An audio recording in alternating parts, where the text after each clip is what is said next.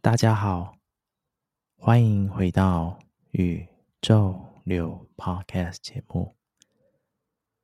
宇宙流陪伴你，随着宇宙流动，体验人生，觉察生命，成为完整的自己。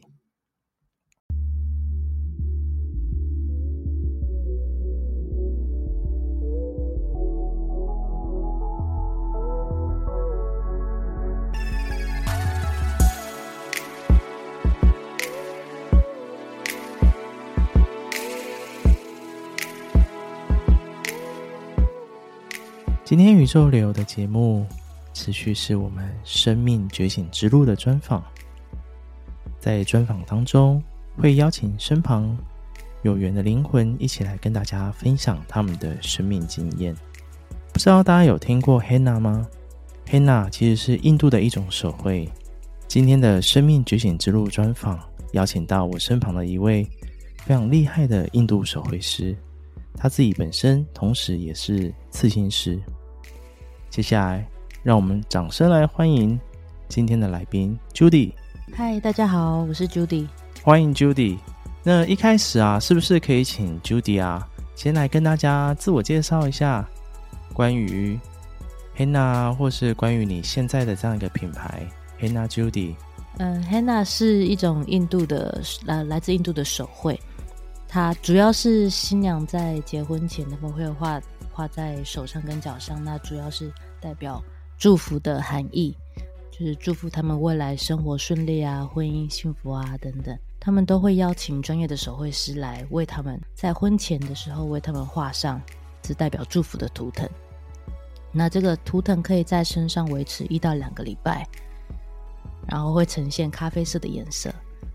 那另外他们还有一个小小的故事，是说假如你的 Henna 没有掉的话，那你就不用做家事。这是一个有点可爱的故事，但还没有跟印度人证实是不是真的。我平常是主要是画印度的手绘，还有做呃图腾相关的刺青。听完他的分享啊，大家不知道对于 Henna 有没有印象？就是就是，如果你去到一些文创市集，或者去到一些就是文创的小摊，他们就。你就会发现有一些摊贩啊，他们会就是画着就是印度这这样一个图腾，这其实就是 Henna。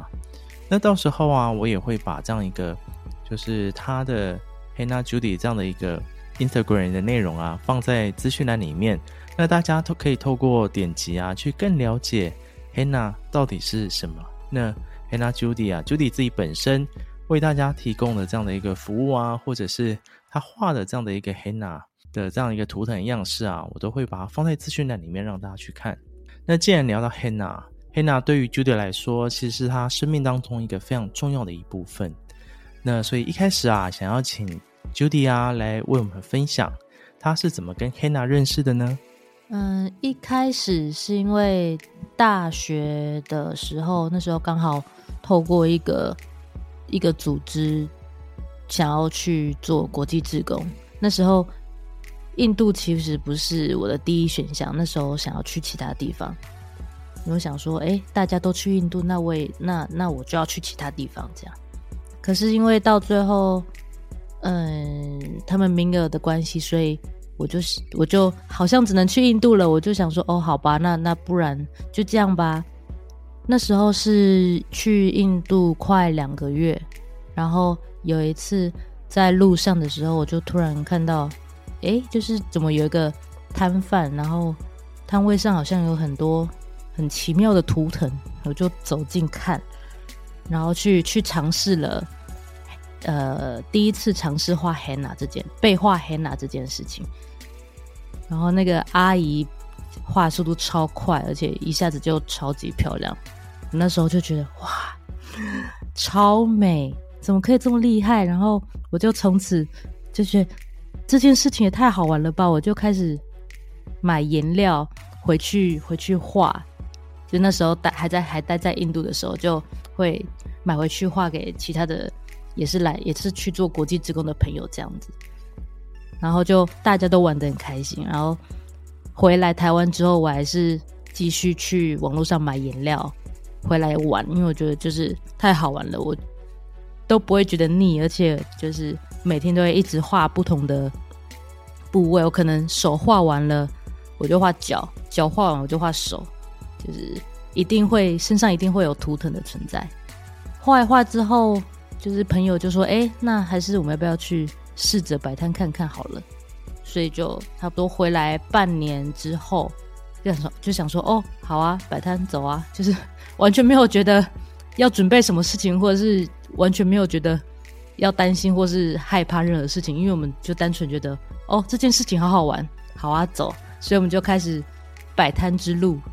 就一不小心摆了很多年，就是七八年到现在，其实还是没有对这件事情感到任何厌倦或者是停止，就还是非常喜欢 Hanna 这件事情，直到现在。那我想问一下，就是说，就是刚听完你跟 Hanna 相遇啊，那这样这样的一个市场的阿姨啊，就是带给你一个全新的开始，然后对对于你的生命啊，也有新的启发。那我想问一下，就是说，在 Henna 这么多图腾当中啊，就是这么多图腾，那你怎么去去画出来呢？或者是你怎么去？你刚开始是怎么样去学习的？我其实算是最开始算自学，我就会我会在网络上去找我喜欢的图案，然后我就开始模仿画在自己身上。对，我觉得一一一切好像还是要从模仿开始，因为。你才会知道他们大概基本的架构啊，要怎么画啊等等。那当然到最后你还是会逐渐的呃创造出属于你自己的风格。因为像我现在呃印度的 Henna，它其实是算是比较传统的手呃传统的图腾，他们有一些固定的图案，比如说孔雀啊，或是不同的花朵啊、藤蔓等等，比较花草类的东西。但我发展到现在，我个人的风格会比较算是非传统一点，就不会这么多花草，也不会过度的女性，反而是比较中性一点的图腾。那偶尔也会带有一点那种部落图腾的感觉。其实每一个手绘师，他们到最后都会发展出属于他们自己的呃有辨识度的风格。对，因为每个人都不一样嘛。那也因为除了手绘师不一样。客人每一个人也都不一样，所以每一个客人给我的感觉也会不一样，所以我创造出来的图腾也会因人而异，所以基本上，呃，不会有出现一模一样的图腾，就像每个人都不一样是一样的。那我想请问一下，就是说你在画 Henna 过程当中，因为你刚刚说每个人给你的感受是不一样的，所以你可以创造出不同的这样一个图腾跟内容。那有没有让你印象最深刻的这样的一个创作过程呢？呃，印象最深刻的，嗯、呃，算是有一次，因为我画 Henna，可能我这个人就是比较敏感一点，所以偶尔会因为 Hanna 的关系而呃能感觉到对方的状态，或者是可能脑海突然会跑出一些句子啊，或是画面等等。印象最深刻的事情是。有一次，有一个在身心灵圈一个蛮蛮厉害的老师，就突然约我进行 Hanna。嗯，在绘画过程中，除了我的我绘画的速度是比一般更快以外，我的呃脑内脑中的讯息是无间断的输出给对方，就是脑中会有很很多。句子或者是很多话，想要透过我来跟对方诉说这样子，然后对方也是一直边听就边觉得，就是他他知道我发生了什么事情，他他知道是可能他的高我或者是在在跟他讲话，只是透过我来翻译给他听这样子，所以那一次算是蛮特别的，因为我平常不太会这么直接的。或这么迅速的传达这么多的讯息，哇，听完这个，真的觉得有机会一定要给你画画看。那当然，每个人的感受跟经验是不一样，所以对你而言也是得看有没有办法接到这个讯息啊，所以也是不一定。那我想问一下，就是说，其实你在你在学习跟开始做这样一个创作啊、创业，在黑娜这个过程当中，那其实你刚刚也谈到说。从一开始到现在，其实都一直很热爱这件事情。是什么样的原因让你持续的创作，然后依旧这么热爱呢？对我来说，没有没有什么特别的原因，就只是单纯因为我非常的热爱 Henna，没有没有原因的热爱这件事情，让我想要很任性的继续创作下去，很任性的嗯离开。一般上班族的生活，投入这件事情，它不是一个我可以用理性来解释的事情，但在感觉上、感受上是非常深刻跟确切的。哇，我觉得这很不容易耶，因为你要对一件事情是这么热爱，又能够持续到现在，甚至他他选择了这样的一个生活的方式。那其实我就蛮好奇，说就是在整个。创业的过程当中啊，他是怎么坚持下去的？因为其实画黑娜其实不太容易啊，就是一个黑娜图，它的费用其实也不太高。那你要这样子摆摊，然后又要接案来，对于年轻人要初步创业，其实是一件非常不容易的事情。所以在这段过程当中啊，你是怎么经历的呢？嗯，那时候。嗯，平常都在上班族，都是上班族生活，然后周末就会去不同的文创市集摆摊，像是西门红楼啊，还是华山之类的。觉得这样听起来好像没有什么休息的时间，因为周末都去摆摊。可是其实，其实周末摆摊会像是变成我那时候的生活的一个解脱跟出口吧。因为平常呃平日五天其实。上班族生活就就就那样，可是我在周末的时候，我就可以很放松的去做自己很喜欢的事情，我反而不会觉得很累。应该说，当然身体上还是会累，但是会累得很开心。就我每个礼拜最期待的就是周末去摆摊的那两天，因为摆摊的时候。可以跟很多不同的客人交流，跟不同的摊主、不同的创作者去交流认识，然后在做着自己喜欢的事情上，并呃获得大家的认同跟肯定，就会觉得这整件事情加起来就会变成一个无论如何都想继续做的事情。这样子有很多次都想过，就是想要把这件事情看有没有办法变成全职，但。以 Hannah 来说会比较困难，因为可能摆摊只有周末，但而且周末，呃，也不是每个每一天的那个人潮都会很固定，那你可能不同地点的那个人潮也会落差非常大，所以会蛮不稳定的。可是同时，在 Hannah 的摆摊生活，在过了几年后，我会。看到更多，就是好几年下来，会渐渐的觉得，会透过摆摊这件事情而看到生活中的不同选项。因为我们以前会觉得，哦，好像毕业后就是要找一份工作，或者是去读硕士，好，然后就结婚生小孩，然后一辈子好像就只有这个选项。然后可是透过摆摊。会让我看到哦，原来其实不是只有一个选项，而是我可以去做我喜欢做的事情，透过不一样的方式，就像那些在摆摊的创作者一样，我可以透过不同的方式去去达到我们这样子理想的生活，而不是一定要照着大家好像都这都这样子进行而去进行。我们可以有我们自己的选择，我们可以有自己。想要的生活，我们自己去形塑这样子的生活。当然，这件事情就是说起来好像简单，但其实蛮困难的。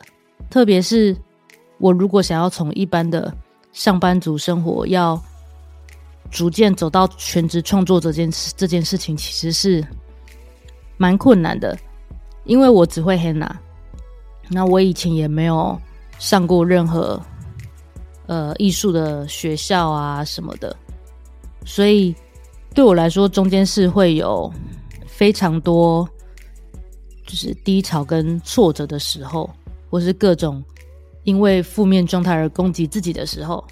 会非常的多而且频繁，但这些各种负面的情绪跟状态，其实也是，嗯，在另一个方面来说，算是在这个想要转职成全职创作的过程中，会有非常多的负面的状态跟情绪，跟很多的低谷，是你自己一个人要面对。有非常多时候，其实是非常令人挫折、挫败，然后有很多时候，你都会想。跟自己问说：“你到底在干嘛？为什么你要继续这样下去？你这样不会累吗？你你要不要干脆直接回去当上班族算了？你这样下去应该也无法做，就是成就什么吧？就各种攻击跟自我怀疑会，就是每天都会冒出来，每天都要努力的安慰自己，或者是每天都要努力的跟这些脑海满满的负面声音相处。”也因为我很清楚，我就是想要这样子的生活。我很清楚，我非常热爱 Henna，所以我觉得这些事情是让我好好的有办法克服前面所讲的这些所有的负面的声音。因为，因为我很清楚的知道这是我想要的，这是我想成为的。我也很清楚的知道说，我不想成为那种只。只是单纯每个月领薪水，然后没了，然后没有不知道自己想干嘛，或者是不知道自己要什么的那一种自己。我很清楚的知道，我不是那个状态，我也不想回去那个状态。即使过程中非常的煎熬，但我还是很任性的去努力的走自己想要走的方向。那所以。到最后，我其实跑去学了刺青，一部分就是因为，因为刺青它其实也算是在身体上创作，只是 Henna 是可以在身上维持一到两周，那刺青是可以维持一辈子。但对我来说，它给人给我的意义其实是很类似的，绘画的方式也是，就是都是在人体上的皮肤创作，只是用的材料媒材会不太一样。但是不管是哪一种。它都让我能跟客人有很直接的交流，那刺青甚至是更深度的交流，因为每个人要做刺青，一定是会因为不同的原因，或者是他们有什么故事等等，然后跟不同的不同人交流，也是我的我喜欢做创作的原因之一，因为我觉得透过创作，我们可以去可能是试着拍拍过去的自己，或者是。试图想要在特定的议题上做一些缓解，无论如何都是对待自己的一个方式，或者是一种可以好好与未来相处的一个方式。那透过不同的交流，我都能够，我都觉得很荣幸能够参与对方的一个人生故事的一个篇章，会觉得我很荣幸可以用 Hannah 或者是刺青，用我的。设计我的图腾来陪伴他们的生活，无论是只有一两周还是一一辈子。所以有时候想想，会觉得蛮幸福的，然后也会可以让我继续创作下去。我听完这一段，其实蛮感动的。那个感动点其实来自于，其实每个灵魂在这一世选择投身到这个地球，或是到这个社会这个区域。其实都是有他的使命，或者是他要去体验跟经历的。我们能够去感受到，并开始走上自己的生命道路，这是一件非常非常不容易的事情呢。尤其当你刚刚说过程当中，其实会经历到很多的自我怀疑，或者是负面的感受、负面的消息。但是因为你很清楚自己走在。自己想要的道路上，因为你很清楚，你非常热爱这件事情，所以让你可以不畏艰难，然后不断的去超越自己，一路走到现在。接下来想要请 Judy 来跟大家分享，就是你经历这么多，然后在这蛮多年的 Hana 创作也好，甚至到后面的这样一个全职创业也好，Hana 对你来说，在你的生命中留下了什么样的痕迹？或是 Hana 对你的重要性是什么呢？嗯，我会说，其实 Hana 在我的人生中扮演了非常大的一个角色。毕竟我三分之一，快要三分之一的人生都都是以这件事情为主轴。我觉得第一件想到的事情是。因为 Hannah 的关系，算是有点调整个性吗？因为一开始我其实是非常很很避俗，很很非常极度内向，有社恐，然后很容易面对在社交上很容易过度焦虑而脑袋空白的，完全不知道该怎么聊天的一个人。然后如果遇到认识，就会假装就会想要躲起来，或是。连打招呼都拜托不要的那一种。可是因为 Hannah 的关系，因为我要摆摊，我要强迫面对客人，其实这样长期摆摊下来，反而就慢慢慢慢让我变得，我好像没有这么害怕跟别人讲话。哦，我好像其实可以自然的跟客人进行交流。我好像其实没有一开始想的这么可怕嘛。对，这件事情，其实。转变蛮大的，就会变得没有像没有这么一直缩在壳里。我好像可以放心的做我自己，也没有关系。那当然，这个过程是就经历了蛮久，但这个是第一个想到的事情。然后我其实没有想到，就是只只是单纯因为热爱这件事情会。可以让我走到现在的生活，因为以前只是单纯的喜欢这件事情，然后以前只是想说，哦，我希望可以全职创作，我希望可以有怎么样的生活，那我是不是努力看看好了？但没想到有一天可以努力到，哦，我竟然好像可以。摆脱以前的上班族生活到现在，我也因为 Hannah 的关系而接触到呃很多不同的生活圈，因为客人嘛，所以接触到很多不同的生活圈，然后接触到很多不同的，比如说像这几年我比较有在接触身心灵等等，这七八年下来，我就会觉得哦，其实我热爱的事情慢慢带我看到了非常多东西，然后接触到很多。不同的面向，也因为过去到现在的很多走过的议题，还有那些负面情绪等等，都在让我重新的算是累积生命经验吗？这样听起来有点抽象，好像蛋糕一样吗？一开始我们可能只看到那个草莓，可是你这样一口一口吃下去，你就会发现，哦，原来还有鲜奶油，哦，原来还有一层蛋那个蛋糕的膏体。哦，原来还有一层芋泥。哦，原来还有一个什么？我觉得这些你很像是这样子，你慢慢这样一层一层看到更多生命深度的感觉，而不是只有一开始表面的。哦，摆摊很好玩。哦，好像可以这样子很好玩。但也是因为，当然也是因为你一开始觉得好玩，你一开始觉得诶有兴趣，所以你才开始。慢慢的去做更多不同的尝试，我自己会觉得说，从以前到现在，我最为自己感到开心的事情是，我非常愿意去尝试各种不同的机会，才有办法让我到现在。因为我当初喜欢这件事情，所以我去尝试摆摊，去尝试多跟客人交流。甚至到最后尝试去做刺青，也许是听起来是蛮任性的，但也因为我很清楚我想干嘛，所以我想这么的任性。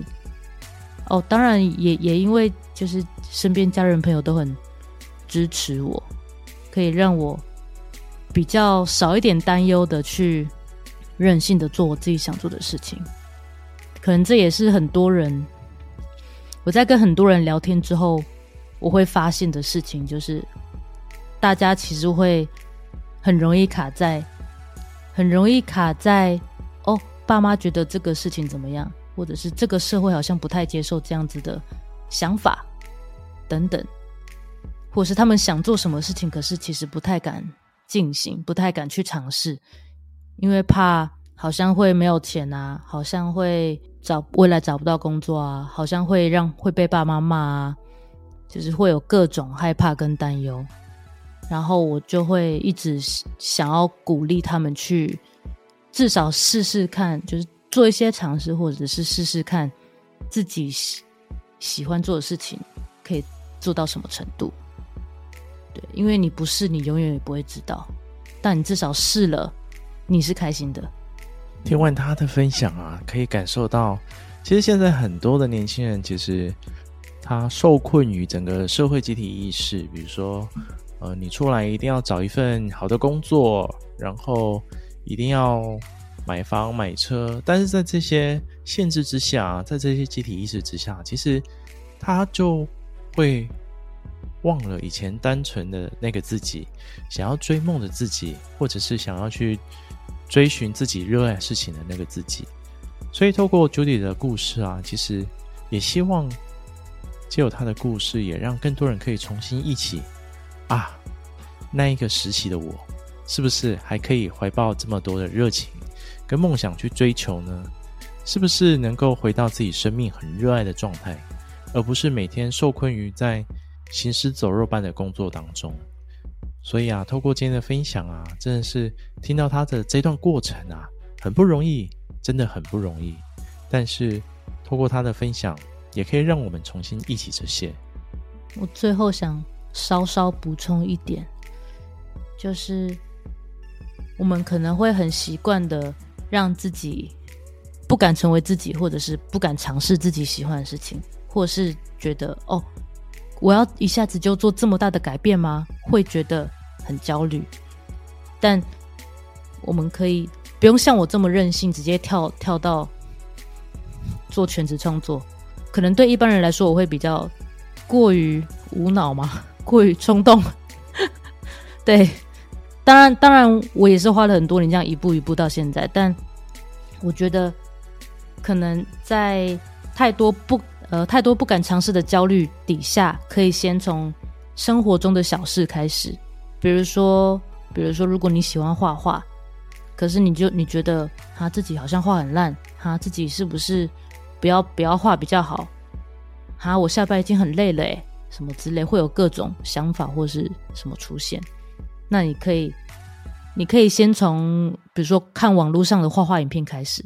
你要先让自己对这件事情是有感觉的，你再去做，而不是你已经先丢了一堆焦虑跟跟恐惧在你你以前喜欢的事情上面，你反而会让你自己更却步。所以我觉得可以先，就像我一开始画 Henna，我是觉得很开心，所以我才继续画的。所以你可以试着。调整一下你的方式，让自己对于这件事情是诶感到有趣、感到开心的。比如说，哦，这个人画，这个人那个画画好厉害哦，他怎么画的？你就先让自己比较用好奇的眼光去重新看待你喜欢的事情。然后，比如说，比如说什么？比如说瑜伽，你可能会想说，哦，好像很难呢。我完全没有接触过，这样可以吗？就是一开始绝对会有这些想法会先跑进来，但也没关系，你就是一样先去从最表面这些，比如说影片啊，或是有些做瑜伽的老师啊等等，就先开始去接触。诶，为什么他们会喜欢瑜伽？诶，瑜伽带给他们什么？你先去了解这些表面上的东西。就像我们刚刚讲，用蛋糕来比喻，你先去看那个，诶，这个。蛋糕上的草莓，诶，为什么这么好吃？诶，它是怎么做的？你先从最表层开始慢慢的了解，你再慢慢的一层一层下去挖说，哦，原来你喜欢，比如说哦，你喜欢瑜伽的这个跟身体连接的部分，你或是你喜欢这个伸展的部分。当你慢慢的去了解，你就会知道说，哦，你其实是喜欢你这个热情的哪个部分，那跟你自己的生命是有怎么样的不同的连接，那其实就是你会越来越发掘的事情。但一开始可以先努力的先把焦虑放在旁边，先用好奇跟探索的角度去重新看待自己喜欢的事情，我觉得是蛮重要的。所以啊，借由 Judy 刚刚的分享，我们就先去尝试，那在过程当中找到自己可以热爱或是这样一个前行的方向。那想说也趁这个机会啊，那一路以来，其实他刚有谈到，他受到很多家人啊、朋友啊或是客人的支持，那是不是也借由这个机会，那也让 Judy 来表达一下内心的感谢？我其实最最最想感谢，其实是。爸妈吧，哦，像真的更像得奖感言了呢。就是因为我觉得，嗯，在他们来说，面对这个算是新旧交替的时代吗，然后女儿突然跑去学刺青，那刺青对于他们那一辈的人来说，其实算是一个。希望不要，希望自己儿女不要尝试的行业之一，可能因为以前对于刺青这个行业会有很多的负面的标签，或者是会觉得哦，你去做刺青，还是你去学刺青，是不是会认识坏朋友啊？还是你会不会从此变成坏小孩之类的？如果我相信他们在一开始就是会有很多担忧，那也当然包括我在做 Henna 的时候，他们就会。也有很多担忧，想说，哦，自己女儿是不是会饿死啊？或者是，而且哦，她在台北啊，会不会，我、哦、这样要怎么生活啊？就是他们，我我相信他们会有各种担忧，就直直到现在可能还都是，但就是这几年下来，我又感觉到说他们很努力的在让自己，嗯。接受这一切发生的事情，然后从一开始的接受到慢慢的去支持我，在我想做的事情上。那当然，我也让他们知道，我也努力的在让他们知道，说不用过度的担心我，或者是哦，我没有因为做刺青就变成坏小孩之类的。就我，我希望我的我这样持续前进的方式，能让他们少一点。忧虑，但至少看到他们现在在用他们的方式在支持我，就是我其实呃非常的感谢，因为我觉得不是每一个家长都有办法做到这件事情，因为对他们来说可能是一个很大价值观的算质变吗？因为毕竟在。就等于他们要承受过去的社会价值观跟现在现在新兴社会的一个价值观的冲击，对他们来说也是一件非常需要消化跟调整的状况。那面对自己的小孩，更是会有一些比较复杂的情绪等等。所以我也很感谢他们能够调整自己，让有办法接受这么任性的我。对，那当然。也很感谢我的，就是身边的亲友都很支持我在做这件事情。那也当然很感谢客人都很信赖我，让我能够继续为他们创作，然后继续陪伴他们。然后也很感谢我自己，就是还没有放弃到现在。最后啊，想要请 Judy 啊来跟大家分享，就是说。到哪里啊，可以找到 hanna Judy 呢？或者是到哪里可以找 Judy 画 hanna 呢？